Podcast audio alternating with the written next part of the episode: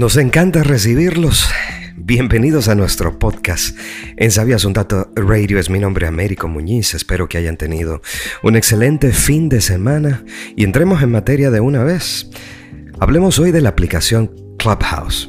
¿Cuál es el atractivo de la red social solo por invitación?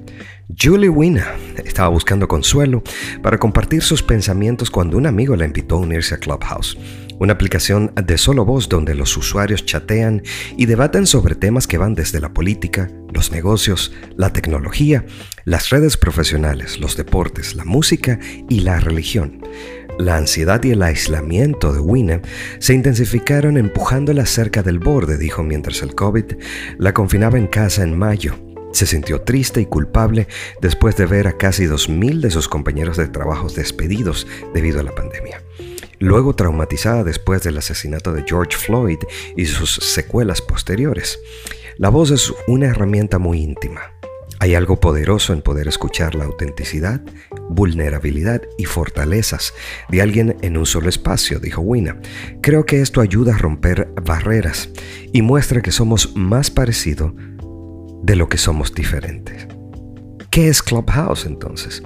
El atractivo auditivo de la casa Club de 11 meses está creando un gran fenesí. Más allá de su estatus exclusivo, la aplicación está disponible solo para usuarios de iPhone, ya que las invitaciones son tan raras que incluso han aparecido a la venta en eBay.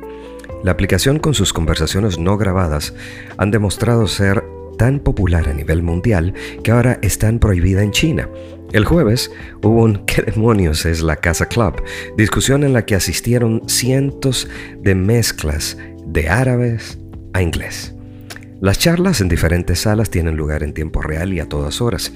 Piensa en una plataforma de solo voz como conferencias telefónicas íntimas con, con, potencialmente miles de personas de todos los ámbitos de la vida que pesan. La frase sea auténtico se escucha constantemente.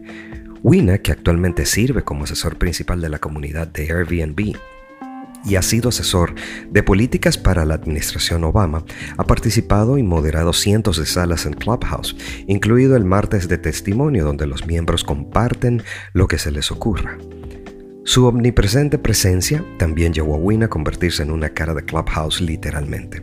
Ella apareció como el tercer icono de la aplicación cuando estuvo disponible en App Store de Apple en agosto pasado.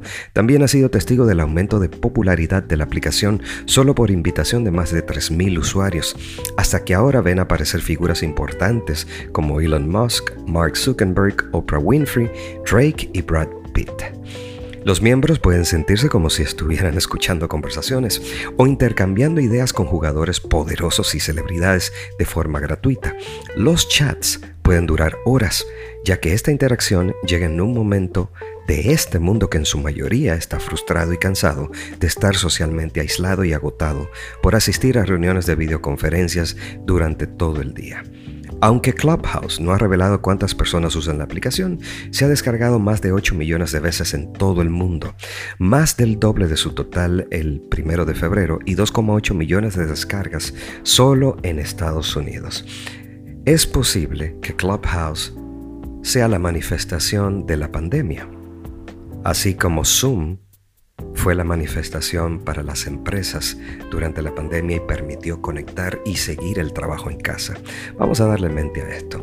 Igual puedes participar, danos tu opinión, déjanos saber sobre este artículo en Clubhouse. Lo puedes hacer aquí mismo en nuestra página web de Sabías un Dato. Puedes hacerlo directamente en Twitter, en Sabías un Dato, o directamente en mis cuentas de Instagram, Américo Muniz M, y en mi cuenta de Twitter, Muniz Américo.